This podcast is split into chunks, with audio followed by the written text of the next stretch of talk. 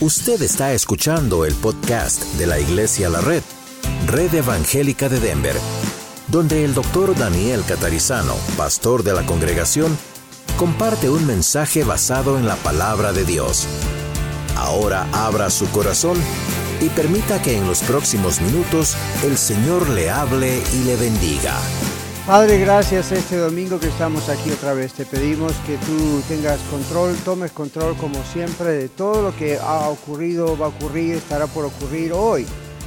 Señor, gracias porque tenemos aquí frente a nosotros tu palabra, la Biblia, y tenemos una lección que explica lo que dice tu palabra y también otras clases de adolescentes, niños, jóvenes. Pido, Señor, que ayudes a cada maestro y maestra para que podamos serte fieles, fiel a tu palabra y tú nos, uses. Ayúdanos a dejar de lado cualquier preocupación, cualquier otra cosa que pueda estar en nuestras mentes y a todos nosotros estar cooperando, si se quiere, para que tú puedas ah, hablarnos y no sea esto pura información bíblica o teológica, doctrinal, sino mucho más aún sea transformador para nuestras vidas. Pedimos también por los que están en los cursos de discipulado y toca también sus vidas en el nombre de Jesús. Amén. Muy bien, vamos a Hechos capítulo 1, vamos al versículo 9. Por supuesto voy a leer otra vez del 1 al 11 para el contexto, pero luego nos dedicamos a uno o dos versículos. Hechos capítulo 1. En el primer tratado, Teófilo, hablé acerca de todas las cosas que Jesús comenzó a hacer y a enseñar hasta el día en que fue recibido arriba, después de haber dado mandamientos por el Espíritu Santo a los apóstoles que había escogido, a quienes también, después de haber padecido, se presentó vivo con muchas pruebas indubitables, apareciéndoseles durante cuarenta días y hablándoles acerca del reino de Dios. Y estando juntos les mandó que no se fueran de Jerusalén, sino que esperasen la promesa del Padre, la cual les dijo, oísteis de mí porque Juan ciertamente bautizó con agua, mas vosotros seréis bautizados con el Espíritu Santo dentro de no muchos días. Entonces los que se habían reunido le preguntaron diciendo, Señor, ¿restaurarás el reino de Israel en este tiempo? Y les dijo, no os toca a vosotros saber los tiempos o las sazones que el Padre puso en su sola potestad, pero recibiréis poder cuando haya venido sobre vosotros el Espíritu Santo y me seréis testigos en Jerusalén, en toda Judea, en Samaria y hasta lo último de la tierra. Y habiendo dicho estas cosas, viéndolo ellos, fue alzado y le recibió una nube que le ocultó de sus ojos. Y estando ellos con los ojos puestos en el cielo, entre tanto que él se iba, he aquí se pusieron junto a ellos dos varones con vestiduras blancas, los cuales también les dijeron, varones Galileos, ¿por qué estáis mirando al cielo? Este mismo Jesús que ha sido tomado de vosotros al cielo, así vendrá como le habéis visto ir al cielo. Bueno, ya los que venimos estudiando a la carta, esta es la lección número cuatro, sabemos el background, el trasfondo, ¿verdad? ¿Quién escribió el libro de Lucas? Lucas. ¿Y quién escribió el libro de Hechos? Lucas. Esta es la segunda parte casi del libro de Lucas. Por eso Lucas dice en el primer tratado, y ese es el Evangelio de San Lucas. Y este es el segundo tratado, entonces, esa es la continuación. ¿Okay?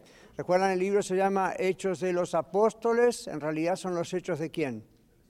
Del Espíritu Santo a través de los apóstoles. Pero claro, no está mal decir hecho a los apóstoles porque cuenta la historia de lo que Dios hizo a través de ellos, ¿verdad?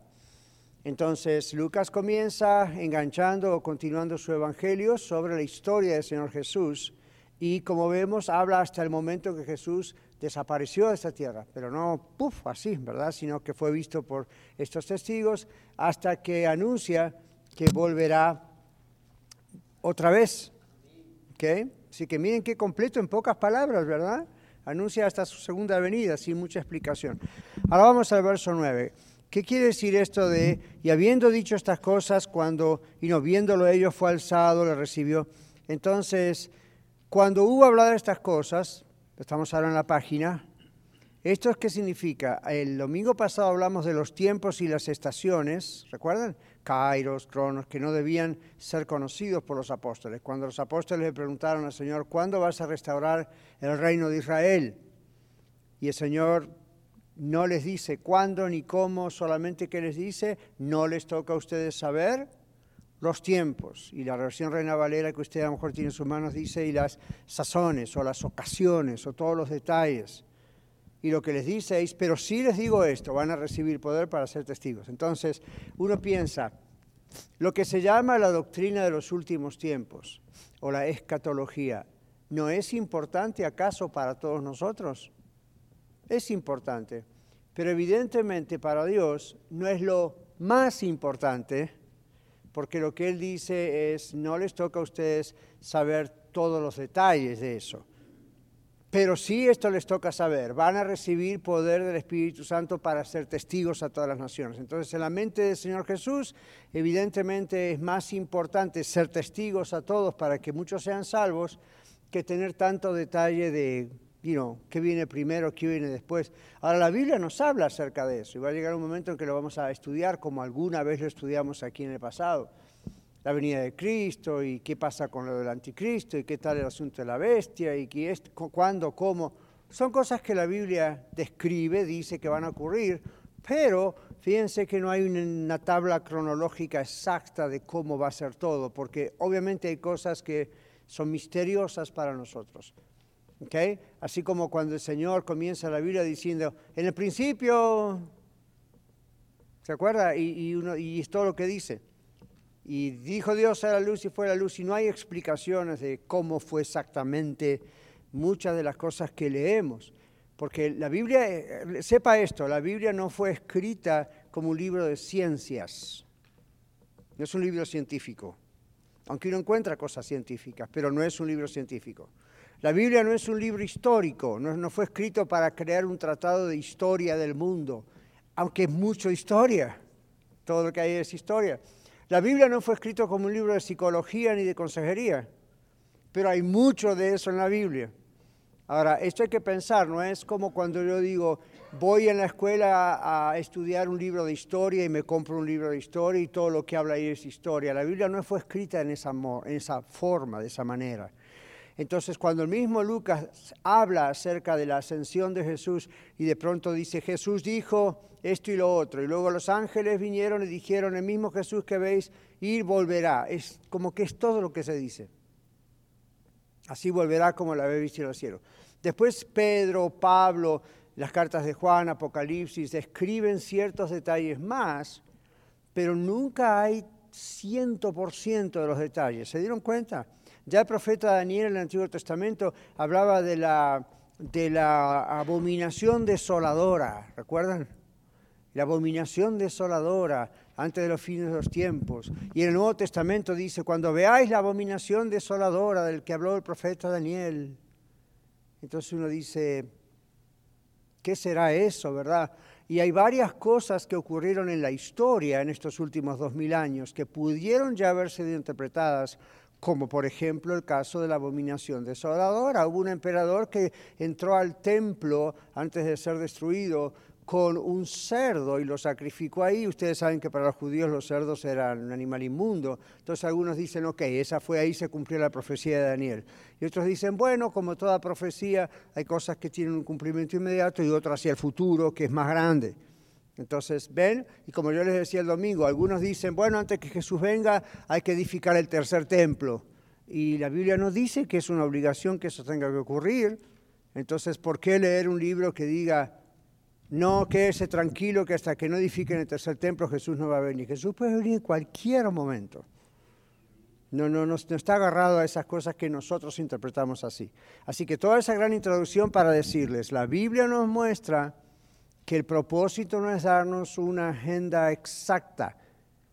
¿ok? Como por ejemplo los que tenemos carros, los que manejamos, uno compra un carro y, generalmente le dan el manual, si es que el dueño anterior no lo perdió. A veces nunca lo usó, todavía está en la bolsita de plástico. Pero usted compra un artefacto en su casa, ¿verdad? Un refrigerador, un microondas, y siempre viene con qué? Con un manual. El manual es exacto El manual es exacto en el sentido de que tiene instrucciones, palabra por palabra, A, B, C, D. Okay, yo el otro día estaba ayudando a mi hija a, formar esos pequeños muebles que se compran, ¿verdad? Eh, online y vienen y están todos desarmados. Entonces en el manual dice, esta es la parte A y esta parte A va con esta parte B. La Biblia no está escrita así, como para que uno dijera exactamente esto es A, esto es B, esto es C, esto es D, ¡boom! Ya entendí todo. No, no, está escrita así, es una colección de libros, 66 para ser exactos, escritos en diferentes épocas durante 1500 años.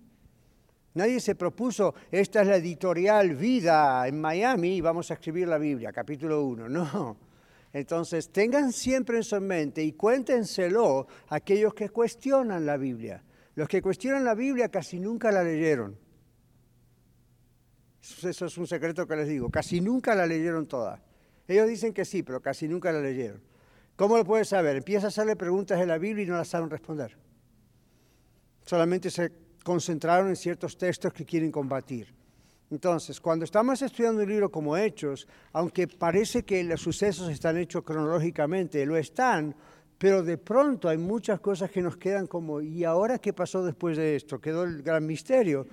¿Ok? La Biblia no tiene la intención de darnos todo ese detalle. ¿Está claro? Entonces el versículo 9 nos dice, esto sí es cierto, los tiempos y las estaciones no, o las formas de los detalles, Dios no tiene interés en que conozcamos tanto detalle. Pero dice, ellos debían quedarse en Jerusalén. Eso sí, no hay ningún misterio con eso, ¿verdad? Dice, quédense en Jerusalén, les dijo Jesús a los discípulos, en unos días van a ser bautizados con el Espíritu Santo. Si usted no sabe qué significa eso, se lo perdió el domingo pasado, porque lo hablamos el domingo pasado.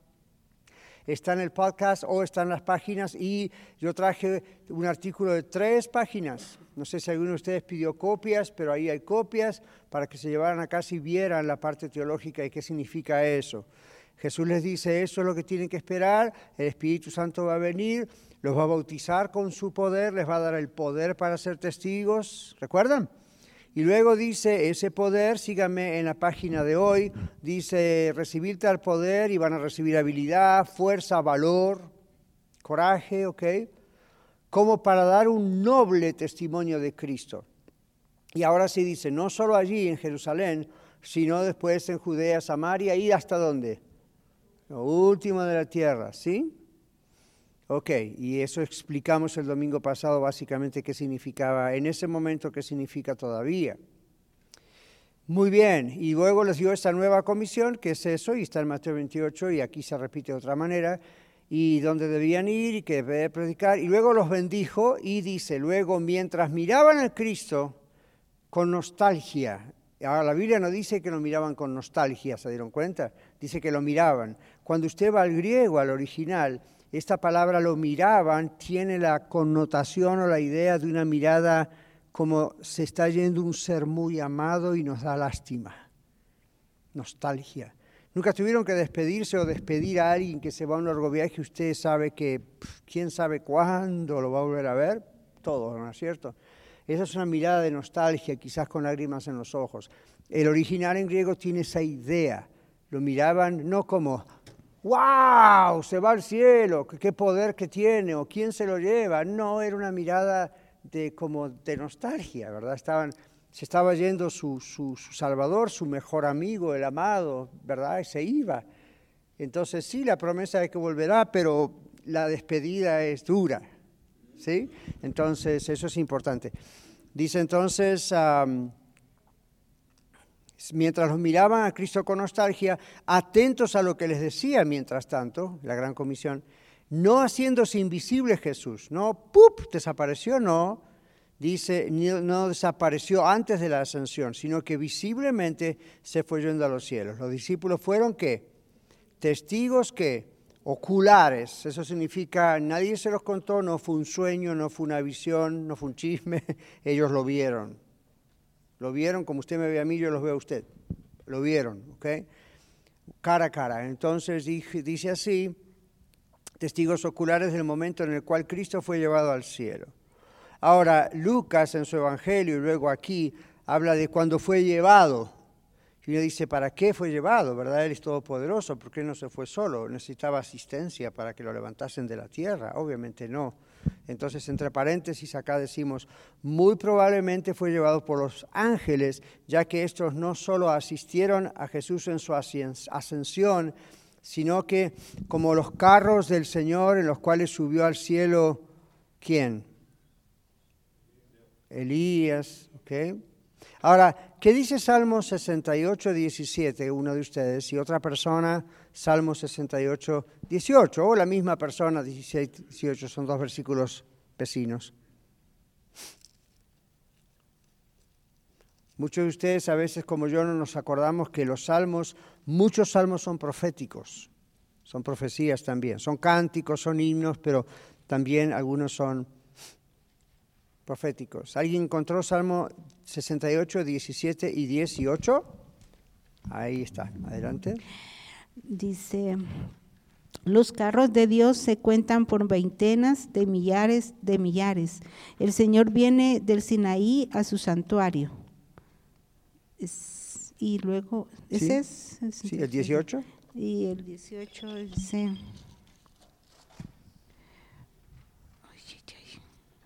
El siguiente Creo que... Ah. El siguiente. El, subiste a lo alto, cautivaste la cautividad, tomaste dones para los hombres y también para los rebeldes, para que habite entre ellos, ja, Dios. Muy bien, ahora claro, uno lee esto como un salmo, gracias Sandra, y uno lo lee y dice, ok, como que es algo muy poético, es algo profético, está hablando de la ascensión. ¿Okay? Entonces, eh, los judíos conocían ese, ese, ese evento de, de Elías, conocían todo este tipo de cosas. Las profecías de Elías, de Eliseo, Daniel, Ezequiel, las visiones de Daniel, ellos conocían todo eso. Entonces, Aún en el Nuevo Testamento a veces aparecen ideas, cosas, lenguajes que ellos ya más o menos manejaban. Ahora, este asunto de que Jesús fue llevado por los ángeles, hay teorías al respecto de esto. Obviamente fueron ángeles literales, no fue una visión. Pero vamos a seguir leyendo en la página, después de, ven del paréntesis Salmos, ¿lo encontraron? Dice, esto no es en absoluto inconsistente con la propia deidad, es decir, Jesús era Dios, podía elevarse solito al cielo, ¿verdad? o el poder divino que tenía para elevarse, lo que podría haber sin lo que podía hacer sin la ayuda de otros. Pero esto hace como un acto para mostrar la gloria de su majestad. ¿Ven la diferencia? Los ángeles aparecen para mostrar la gloria de la majestad de Dios. Los ángeles les sirven.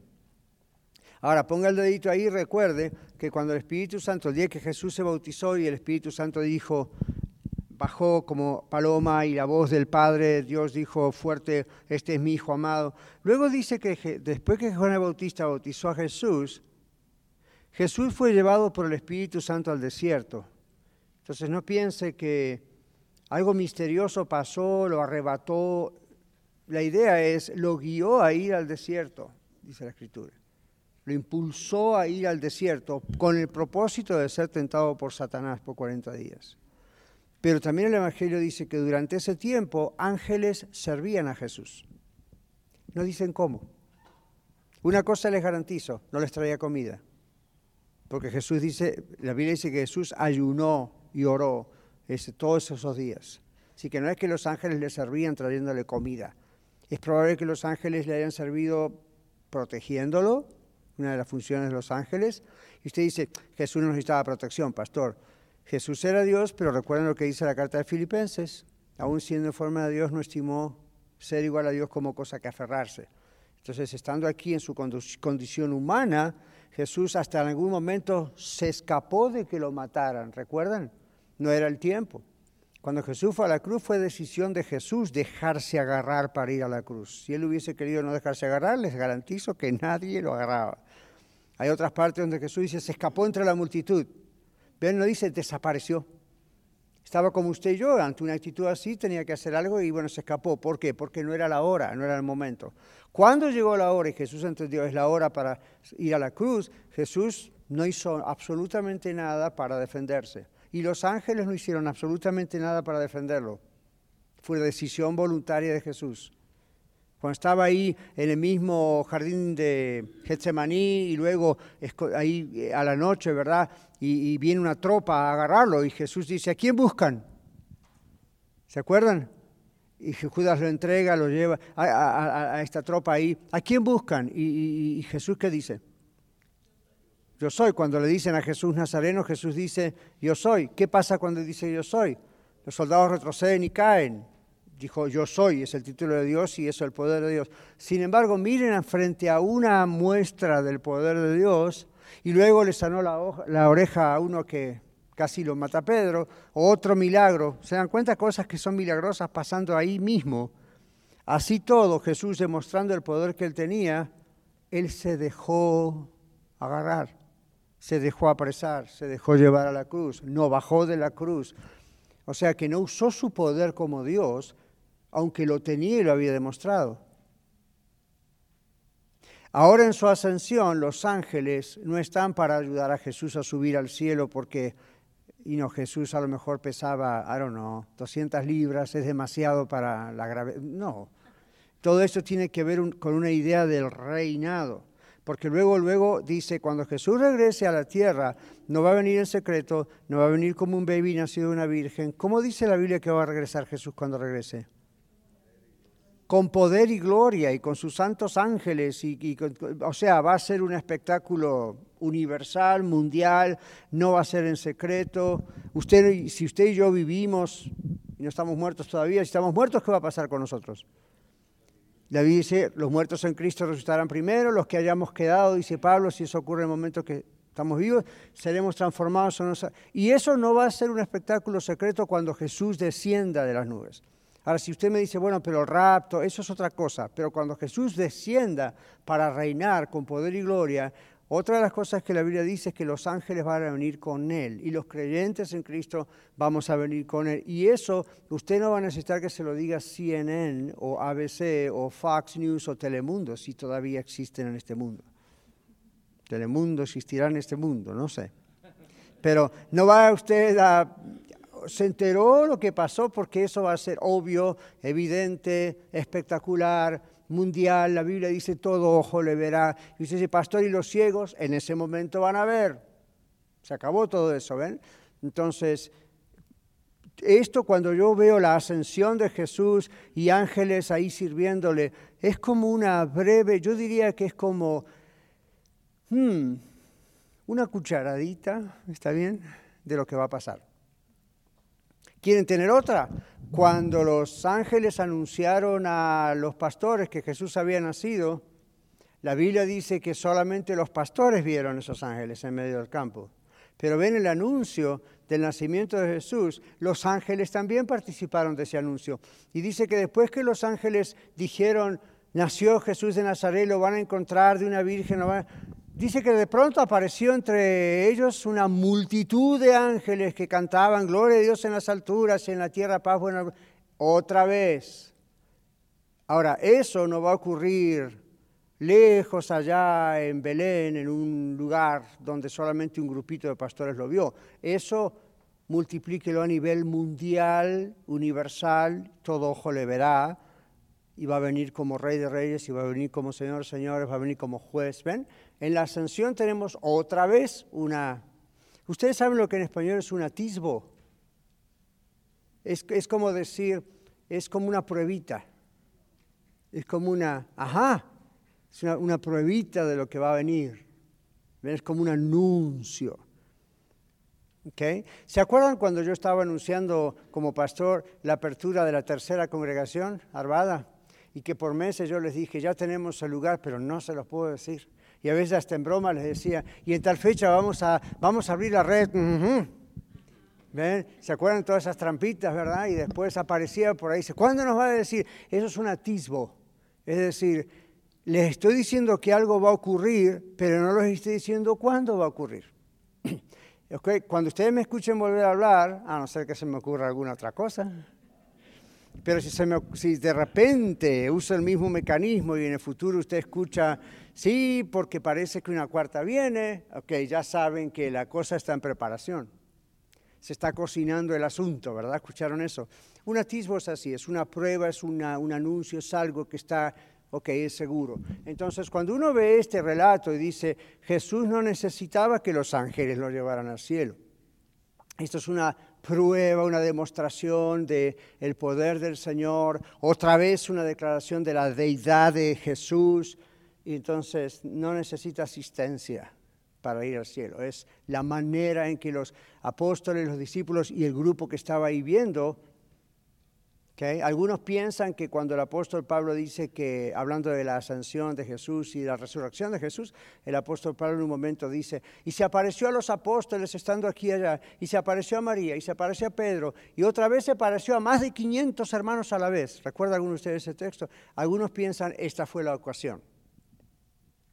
Posiblemente esa fue la ocasión cuando a más de 500 personas a la vez pudieron ver a Jesús. No sabemos, pero es una posibilidad no estaba Jesús aquí en secreto, no creemos eso porque Jesús les dijo, los voy a encontrar en tal monte, que es el Monte de los Olivos, donde Él ascendió. Hoy en día, si usted va allá, hay una, marca de un lugar donde se supone que por ahí, en esa zona, ocurrió. Entonces, todo eso para volver a nuestra hoja y decir, esto tiene que ver con la majestad del Señor. Y luego dice, una nube lo recibió fuera de su vista, de la vista de los que estaban mirando. Ahora, ¿qué harían ustedes y yo si eso ocurriera? ¿Verdad que todos estaremos mirando? Por supuesto, todos estaremos mirando al cielo. Es algo espectacular, milagroso, increíble, aparte de melancólico para quien le ama, ¿no? Entonces, una nube les cubre, y esto es significativo. Dice, una nube lo recibió fuera de la vista de la gente. Entonces, que fue hecho en parte con el mismo propósito, para agregar a la grandeza y magnificencia de la ascensión de Cristo, y en parte para mostrar la curiosidad de los discípulos y evitar que lo siguieran mirando. usted dice, ¿qué problema hay con que lo siguieran mirando? Ninguno, pero ahora había que trabajar. ¿Ven? Entonces dice, para que evitar que lo siguieran mirando, ya que era el momento de la acción, ellos debían trabajar. E inmediatamente los discípulos se pusieron a trabajar. Hay un momento para contemplar la gloria, la magnificencia, ¿verdad? y hay un momento para obrar. Por ejemplo, los domingos estamos aquí y es un momento para contemplar nuestros cantos, nuestra alabanza, la ofrenda, el mensaje, hasta los saludos, todo tiene que ver con la familia de Dios está reunida y contemplamos la majestad, la belleza del Señor y luego hay un, tiempo para, un tiempo para trabajar. Okay, en cualquier momento, uno, mañana cuando va a su trabajo o esta tarde o lo que sea, uno practica todo lo que en el tiempo de esta contemplación y adoración ha recibido, ¿verdad? Los discípulos, también no podían. Ahora, ¿recuerdan ustedes la transfiguración? ¿Cuántos se acuerdan de aquello? La transfiguración donde Jesús se aparece ahí a Pedro, Jacobo y Juan, y Moisés y Elías uno de cada lado, y, y los vestidos de Jesús aparecen blancos, brillantes, y a Pedro le gusta tanto la escena, que ¿qué es lo que dice? ¿Quién se acuerda? ¿Juan? ¿Sí?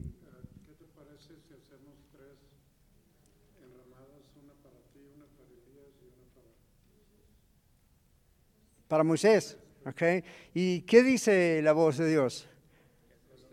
¿Cómo es? Este es mi hijo amado, a él oí. No quiere decir que Dios se pone en contra de Moisés y Elías, que representan la ley y los profetas, sino que dicen Jesús está para cumplir la ley y los profetas, a él oí. Pero observen por qué les digo esto. ¿Cuál fue la reacción de Pedro? Este lugar es tan maravilloso, hagamos tres carpas tres enramadas, ¿verdad? Así con ramas, cubrámonos del sol y quedémonos aquí, esto es maravilloso, esto es maravilloso. A mí, yo no lo culpo a Pedro, porque posiblemente yo he hecho lo mismo, esto está wow, ¿ok? No me quiero ir de aquí, está bien, perfecto, no me quiero ir de aquí. La corrección del Padre es, no vamos a estar aquí contemplando a Moisés y Elías y a Jesús. Si nos vamos a quedar, vamos a contemplar a Jesús solamente y con ese de a él oír, bien que no le dice solamente a él, mírenlo a él solamente, miren esta gran transfiguración espectacular, no dice Dios, solamente observen a él. ¿Cómo no van a observar a los otros dos, verdad? Qué cosa extraña y curiosa está pasando.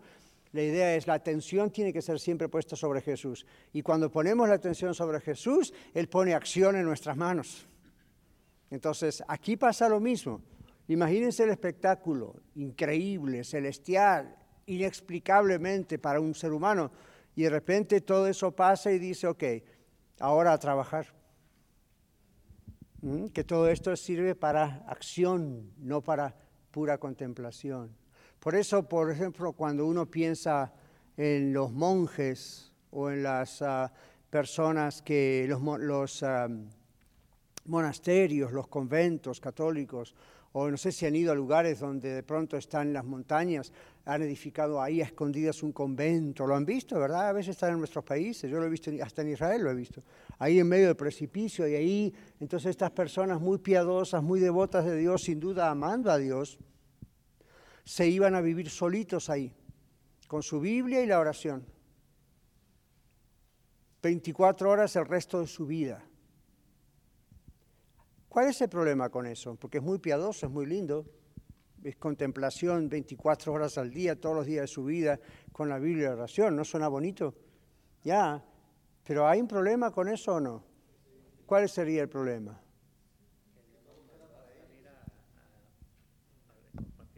Dios nos mandó a salir a compartir el Evangelio. ¿Verdad? Entonces, hay un momento para contemplar y estar concentrados y estudiar y orar y alabar, y hay otro momento para decir manos a la obra. El Señor nos dijo, vayan al mundo y sean sal y luz del mundo, vayan y compartan mi mensaje. Si uno mire si todos hiciéramos lo mismo.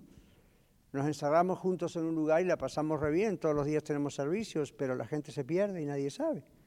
Entonces ahí está el inconveniente de ser demasiado espiritual al, nivel de perder ya un poco el control y no ir a hablarle a la gente de Cristo. Entonces los discípulos y los demás estaban mirando a Jesús, no los culpamos, vaya, se imaginan qué espectáculo, ¿no? ¿A quién de nosotros no nos hubiese gustado estar ahí y ver eso? A mí me hubiese gustado. Pero Jesús dice en un momento, ok, ya está. Entonces la nube le oculta y aparecen ángeles. Entonces, mire aquí, en la página dice, parte era mostrar la curiosidad de los discípulos, esto nos dice Lucas, bueno, que eso es normal, y luego evitar que lo siguieran mirando, vea que era el momento de la acción, ellos debían trabajar. Hay un momento para contemplar y hay un momento para obrar. En cuanto a la nube, puede ser que esta no fuera otra cosa que varios ángeles que aparecieron en esta forma, tal como Elías fue llevado al cielo por los ángeles, y recuerda usted la historia del Antiguo Testamento que aparecieron en forma de caballos y carros de fuego. ¿Recuerdan eso? Y más bien este puede ser el sentido. Es probable que, lo mismo ocurrió con Jesús y la descripción de Lucas es como, bueno, fueron como nubes. Pero también es probable que hayan sido literalmente nubes, porque la Biblia dice así vendrá como la habéis visto al cielo y una nube. La palabra nube es la palabra curiosa. ¿A qué se está refiriendo aquí? Es el, el cumulus nimbus, esa es una de las formas de las nubes, ¿verdad? ¿Ok? ¿Vieron las, nubes cuando aparecen? Y aquí depende de, cómo usted esté ese día, ¿verdad? Si usted tiene hambre y ve esos cumulus nimbus, son esas, esas ah, ah, nubes blancas, y usted dice, mashed potatoes, ah, puré de papa, ¿verdad? Y otros que le gusta el dulce, ¿qué ve allí? espuma de azúcar, ice cream, la forma. Después están los otros que son los cirrus, estratos cirrus. ¿Cuáles son esos? Bueno, esas son las nubes esas oscuras que parecen planas, ¿verdad? Y nosotros decimos, ay, ay, ay, vamos a tener nieve dentro de un día. No, no está hablando de eso. Pero pudo haber sido que tipos de nubes aparecieron y claro, uno le bloquea, bloquea la vista. Pero la palabra nubes a veces se usa también para decir bien un ejército. ¿Se acuerdan cuando mm, el pueblo de Israel escapa de Egipto en el Éxodo. Y cuando yo les comentaba el domingo en un momento en el sermón, que habrán pensado cuando estaban encerrados entre el agua y la tierra y veían a los carros de Faraón que se aproximaban. Cuando los antiguos veían ejércitos que se aproximaban, una de las formas en que sabían que un ejército venía era por el sonido, ¿se imaginan? El galope de miles de caballos y carros, y la otra era la polvareda se levantaba una nube de polvo. Okay, como cuando aquí en Colorado eh, usted va por la parte de del valle y en invierno que el pasto no está crecido, nunca lo vieron, yo lo he visto. De repente usted a lo lejos ve que hay tormenta y se levanta como una polvareda de humo. Entonces a veces hay gente que le dice eso una nube. Entonces, ¿qué pasó técnicamente exactamente? No es tan importante en el momento en que una nube lo ocultó. Lo importante es que lo que haya sido es para decir, muy bien, hasta aquí, ahora paso a lo nuevo, a lo siguiente. Okay, pero entre, entre intérpretes de la Biblia se piensa, fueron ángeles tipo carros de Faraón, tipo así nube, o carros de, de, de, Elías, los ángeles, o simplemente fue una nube. Ok, no es lo más importante, pero es interesante la razón de por qué estas cosas uh, ocurrieron. Ahora, si estos, dice, estos ángeles de esas formas no están relacionados con la nube, ya que aquí no se notan más que dos ángeles después, y no son ángeles que se, ya, se están yendo junto a Cristo, sino que dos ángeles aparecen o se quedan, ¿ok? ¿Para qué? Dice, se quedan y para conversar con los discípulos. ¿Se acuerdan lo que les dice? ¿Qué hacéis mirando al cielo? A mí, ¿qué respondería usted a alguien si usted ve este fenómeno milagroso y yo voy y le digo, Antonio, ¿qué hace mirando al cielo? Antonio me va a decir, ¿acaso usted no vio lo que estoy viendo? es normal que uno quiera mirar al cielo. Pero ven, la, la, pregunta de estos ángeles no es un regaño. A veces es el problema del idioma, ven, se traduce al español o se traduce al inglés y suena como un regaño. ¿Se dieron cuenta? Tuvieron ese sentir tal vez cuando lo leyeron aquí, ¿verdad? En el verso, el verso 9 dice, verso 10, y estando ellos con los ojos puestos al cielo, entre tanto que él se iba, y aquí se pusieron junto a ellos dos varones con vestiduras blancas, verso 11, los cuales también les dijeron, varones galileos, ¿por qué estáis mirando al cielo? Da la apariencia de que los regañaron. No, no es un regaño, es una manera de decir, ok, ahora hacer esto otro. Entonces luego antes dice, y observe cómo sabe que no es un regaño. Mire lo que dicen, este mismo Jesús, es decir, no es otro, no va a venir en otra forma, este mismo Jesús que ha sido tomado de vosotros al cielo, así vendrá como lo habéis visto al cielo. Es una nota de esperanza, es una nota de ánimo, es una nota de que sé que sus ojos están llenos de lágrimas, son nostálgicos porque el amado Salvador, su amigo, se fue, pero así como se fue, volverá. Ven la nota de consuelo, no es un regaño. Es como cuando si usted dice, bueno, se me murió un familiar y viene el pastor al funeral y predica en el memoria al funeral y me dice, la Biblia dice que no estemos atormentados y entristecidos como los que no tienen esperanza, porque esta persona que murió, es cierto, nos duele que se fue, por unos años no le vamos a ver, pero como conocías a Cristo y nosotros también, un día le vamos a volver a ver. ¿Han escuchado eso, verdad? Ahora, no hagan caso a aquellas personas que dicen eso porque algo bonito hay que decir para consolar el corazón de la gente.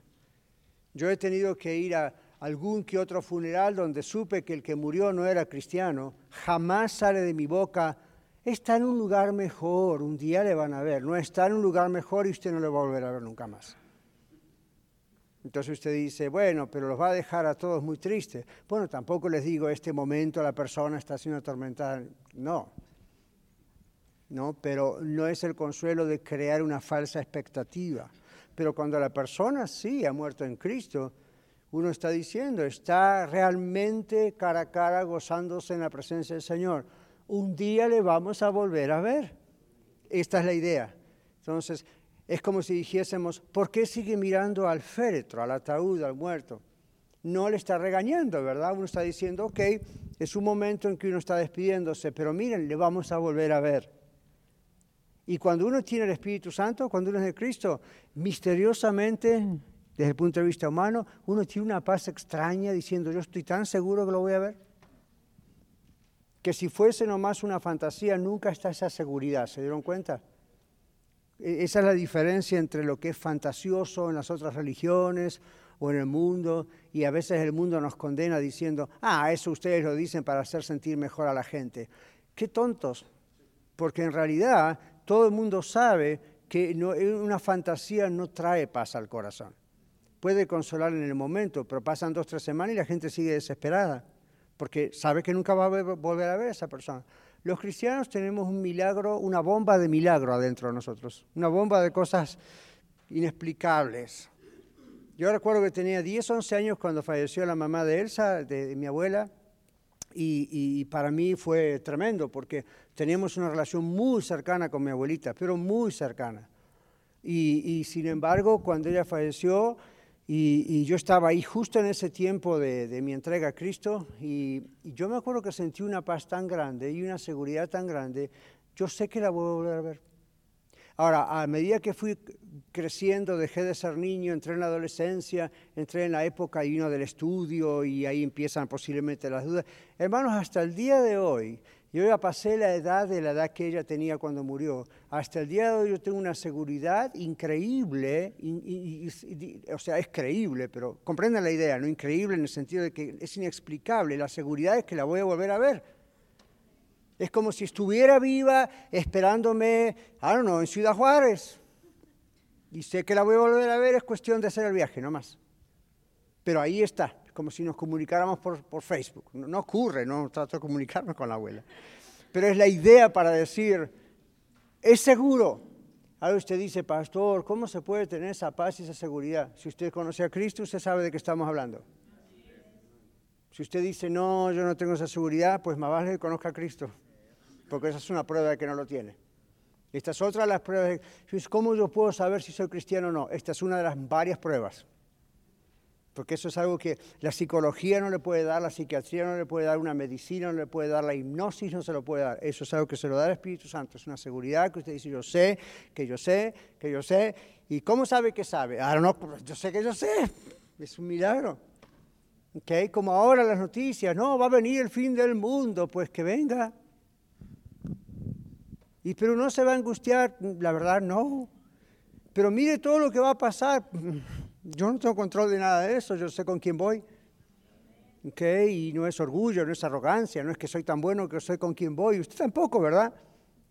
Entonces, le insisto en eso para darse cuenta que los apóstoles, al ver al Señor Jesús irse al cielo, el ángel viene y les dice, este mismo Jesús que habéis visto al cielo es el que va a volver. Eso les dio tanta seguridad eso les dio tanto como, oh, yeah. Y luego viene Pentecostés encima de todo. Diez días después viene el Espíritu Santo, los bautiza con su poder. A mí y otra vez tenemos al, al, Pedro que días atrás negó a Jesús por miedo a que lo mataran a él, parándose ahí, no con orgullo, ¿verdad? Lo sacó pecho, no como para decir arrogante y orgullo era Pedro. El Espíritu Santo le dio eso. Entonces, ¿cómo no le va a dar a usted y a mí valor para testificarle a una persona en la calle o para, testificarle a un avión o a su pariente que lo vuelve loco porque usted es cristiano? Ahora, sea prudente, ¿verdad? No lo haga en la carne. ¿Escuchó alguna vez eso? No lo haga en la carne. A veces con buenas intenciones podemos llegar a evangelizar en la carne. ¿Quién me defendería es que es evangelizar a otro en la carne? ¿Saben de qué estamos hablando? Ana, de atrás, al fondo, micrófono, por favor. Porque a veces pensamos en la carne y todo tiene que ver con el pecado. Podemos hacer cosas mal porque las estamos haciendo en la carne. Ana.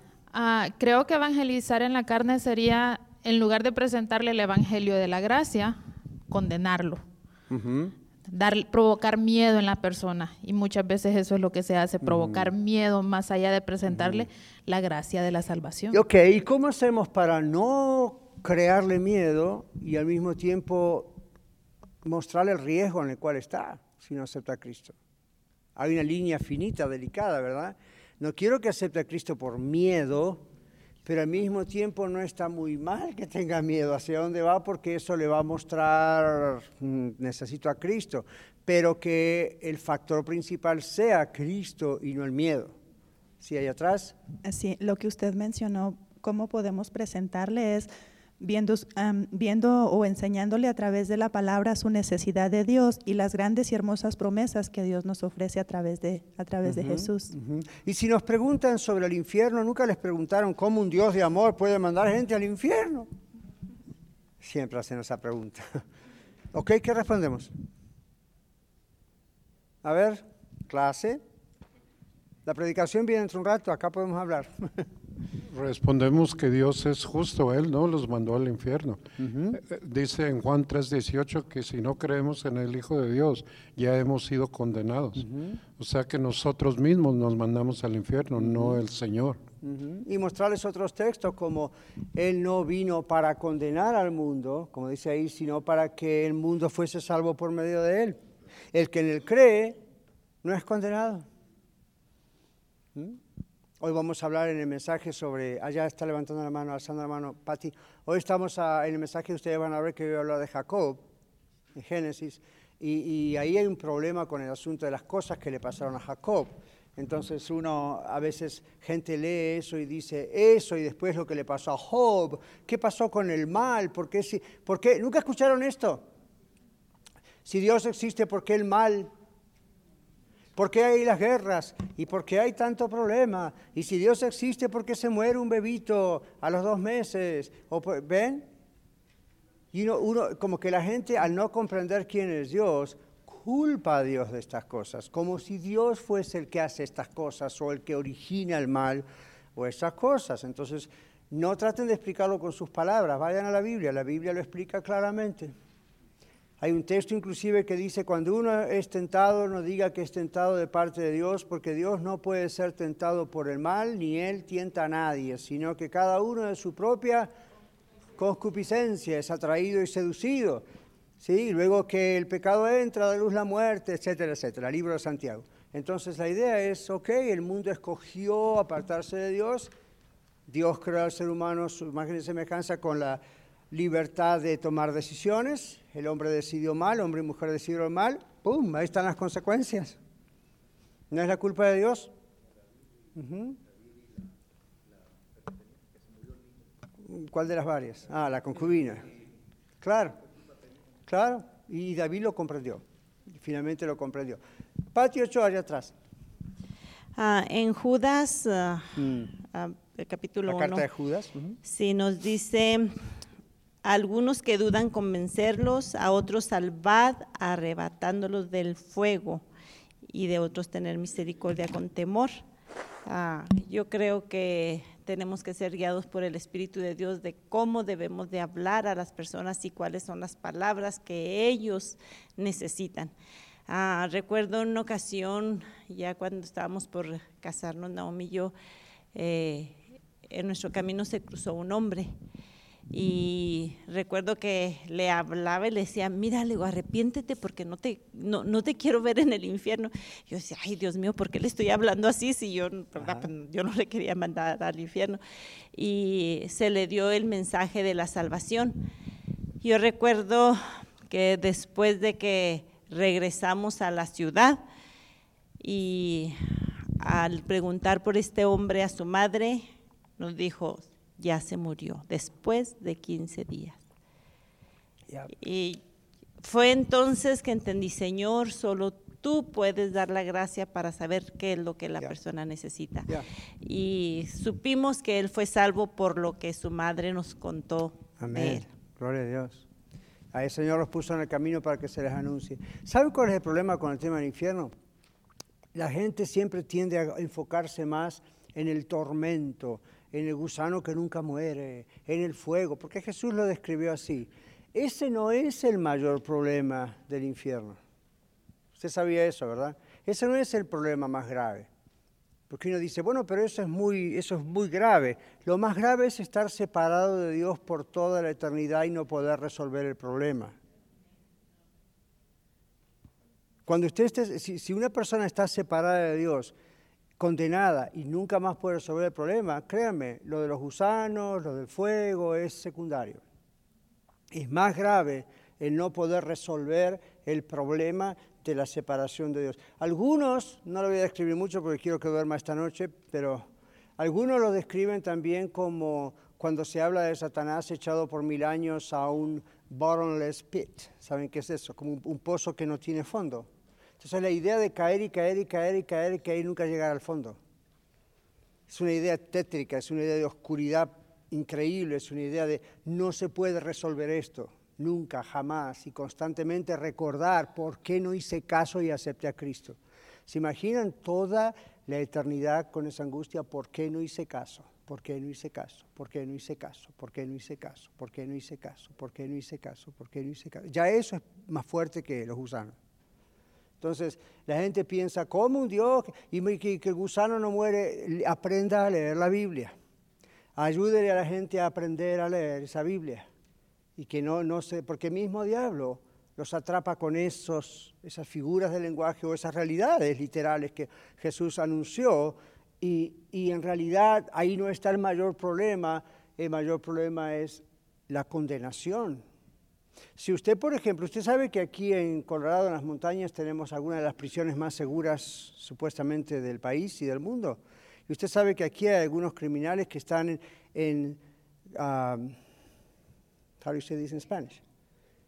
Solitary confinement. Um, eh, ¿Cómo es?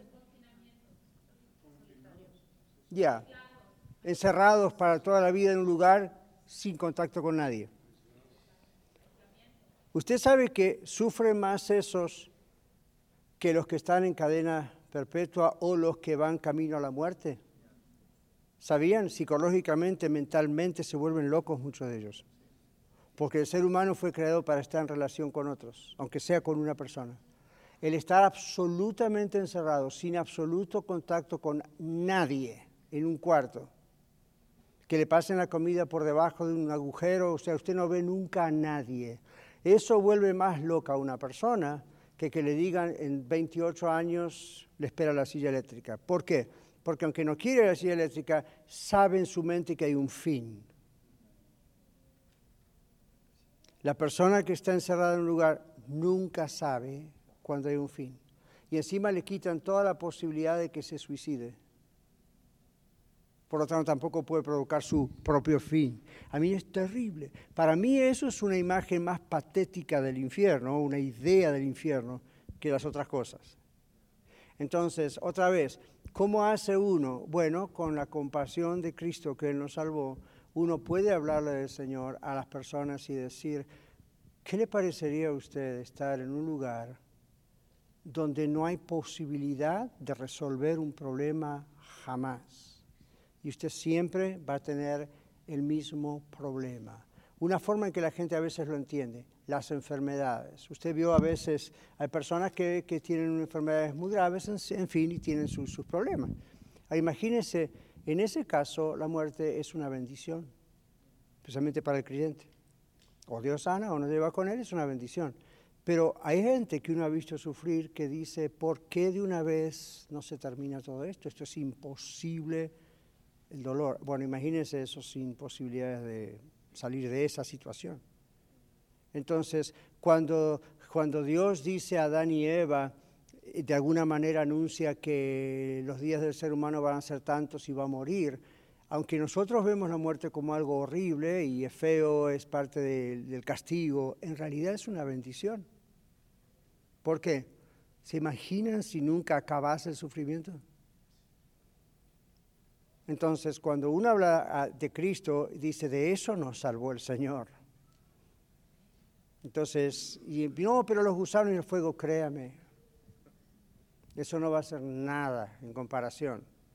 Eso es como decir, estoy ahí en la montaña en Colorado, encerrado en una celda bien pequeña, y luego por ahí aparece una rata, o aparece una víbora, o aparece una, una you know, araña, y uno dice, después de estar unos días nomás ahí adentro, me río de la serpiente. Le pego una patada en la cabeza, no sé, hago algo.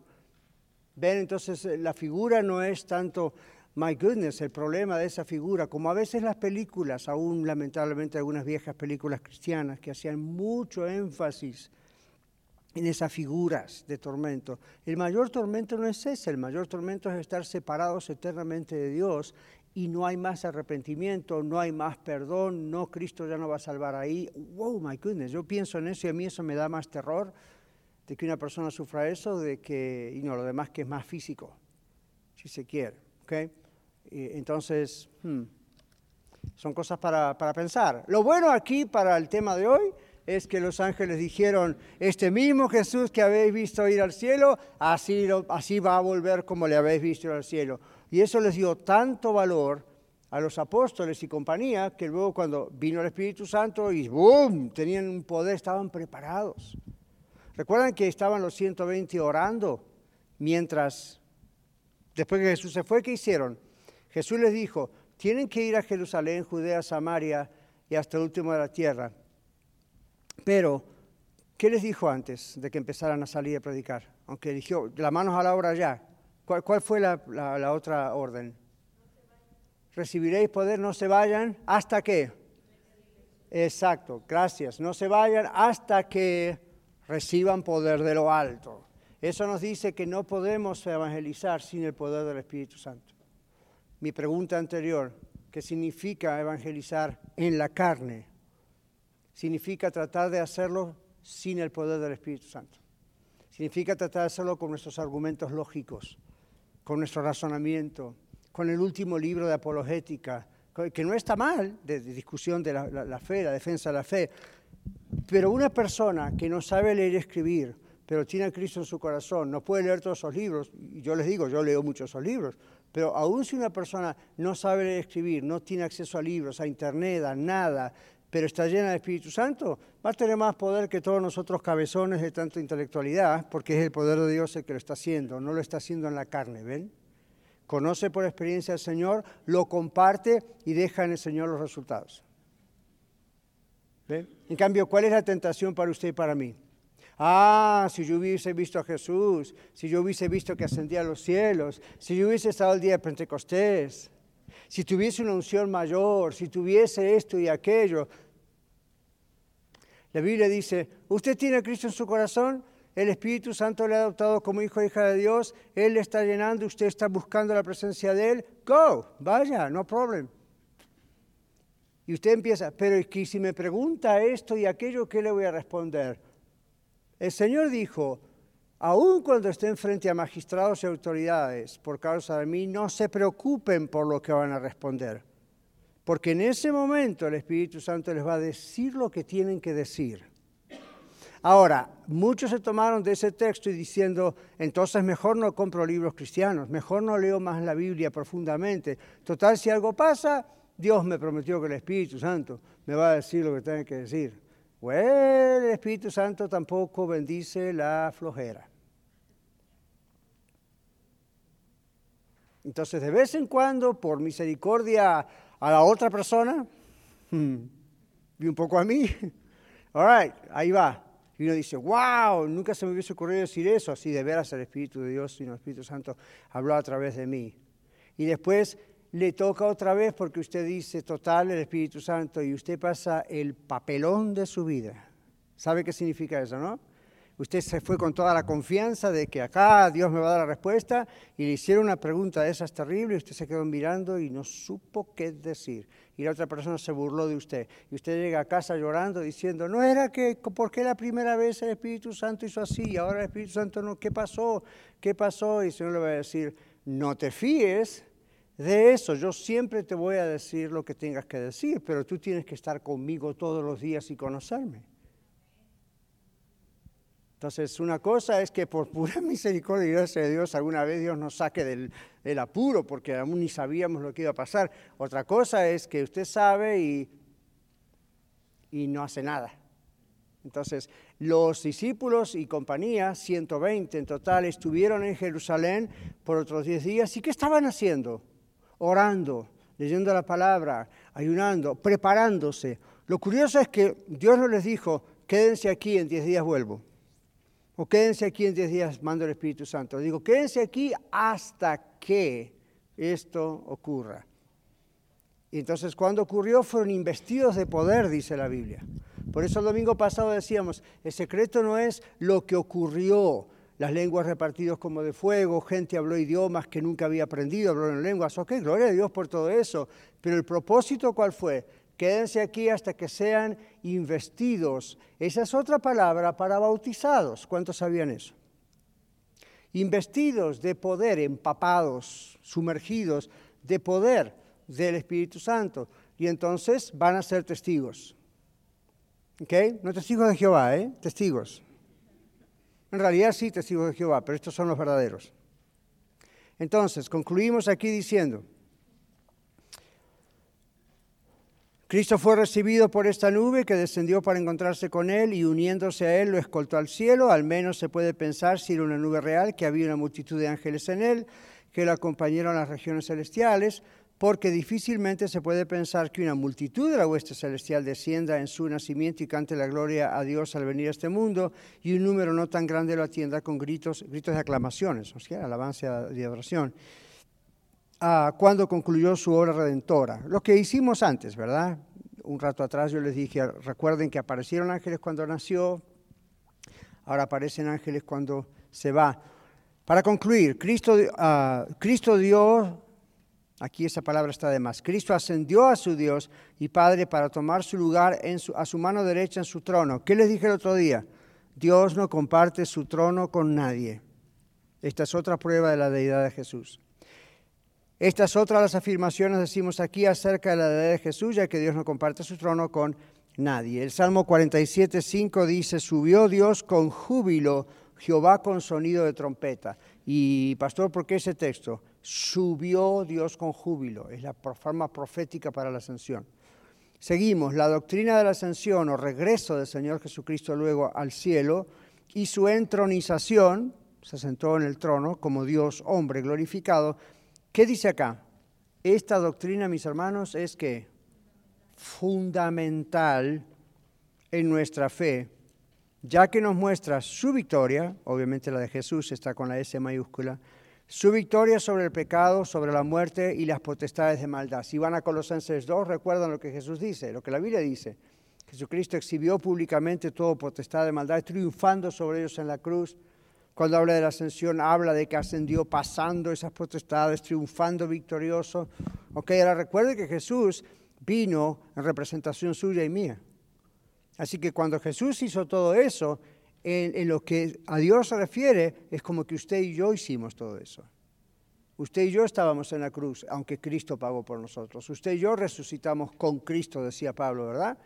Usted y yo atravesamos eso. Es más, en Filipenses dice, usted y yo estamos sentados allí con Cristo, en los lugares celestiales. Usted dice, wait a minute, yo estoy acá, está Denver. Comprenda el lenguaje de la palabra de Dios. Al estar Cristo como Rey victorioso, como Dios hombre victorioso en los cielos, Él representa a usted y a mí porque Él conquistó eso para usted y para mí. Y usted dice, ¿y cómo hago para que eso sea cierto? Acepte a Cristo, reciba a Cristo, sea adoptado por Dios. Y usted dice, bueno, pero mi esposo, hermano, él es cristiano. La salvación es algo personal, particular, cada uno dará a Dios razón de sí, dice la Biblia. Y usted dice, ¿y qué mis hijos? Ore para que sus hijos conozcan a Cristo y que sean salvos. No, pero van a ir porque, pastor, la Biblia dice, sea salvo usted y su casa. Ah, ah, la idea es sea salvo usted y su casa, pero cada uno tiene que dar a Dios razón de sí, respuesta, ¿ok? Ok, entonces aquí dice, Jesús está allí, atravesó esas potestades, está preparando un lugar para nosotros, es nuestro intercesor constante ante el Padre mientras vivimos en la tierra. El sacrificio de Cristo en la cruz, su resurrección, su ascensión, ¿qué pasó? Nos garantizan que la salvación que Él nos dio está en sus manos y no en las nuestras. ¿Ven la idea de que no se pierde si usted lo tiene? Depende de Dios, no de nosotros. Está en las manos de Dios, no en las nuestras. Vivamos entonces adorándole por su gracia y misericordia para con nosotros. Así que este simple versículo tan importante es lo que nos está enseñando. El ministerio de Cristo no acabó, acabó en la tierra, pero continúa por nosotros en el cielo. ¿Ven? Así que es una doctrina fundamental de la fe cristiana. Recuerden que el apóstol Pablo dice, si Cristo no resucitó, lo que creemos es vano. Pero ahora porque Cristo resucitó, ahí estamos con Él. Amén. Muchas gracias por escuchar el mensaje de hoy. Si tiene alguna pregunta en cuanto a su relación personal con el Señor Jesucristo o está buscando unirse a la familia de la Iglesia La Red, por favor no duden en contactarse con nosotros.